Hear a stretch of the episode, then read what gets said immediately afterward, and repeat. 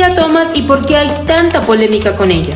Yo te pongo en contexto. Lia Thomas es una mujer transgénero que ha revolucionado las redes sociales esta semana, ya que es la primera mujer transgénero en ganar un campeonato en Estados Unidos en la División 1, la máxima categoría dentro de la Asociación Nacional de Atletas Colegiados. El hecho es que a Lia no le han dejado de caer críticas abriendo el debate a la siguiente pregunta. ¿Una mujer transgénero debería competir en la misma división femenina? Bueno, según el gobernador del estado de Florida en Estados Unidos, Ron DeSantis, no.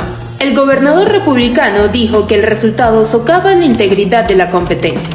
En palabras más simples, el gobernador criticó el hecho de que hayan dejado participar a una persona transgénero y dijo que la NCAA, que es la organización que realiza la competencia, está haciendo esfuerzos para acabar con el atletismo femenino. La NCAA tiene algunos criterios para que las personas transgénero puedan competir y no se vea afectado el resultado por alguna diferencia. Esos criterios indican que una persona transgénero puede competir si han hecho terapia hormonal para reducir sus niveles de testosterona. La primera hormona sexual de los hombres por un año. Y bueno, Lia, junto a la Universidad de Pensilvania, que es la que representa, han cumplido con todos esos requisitos. Lia, que comenzó a nadar con el equipo femenino en 2021 después de declararse mujer transgénero un tiempo atrás, dice que no le hace caso a las críticas y afirma que uno de sus deseos más grandes es nadar en las pruebas olímpicas del 2024. ¿Y tú?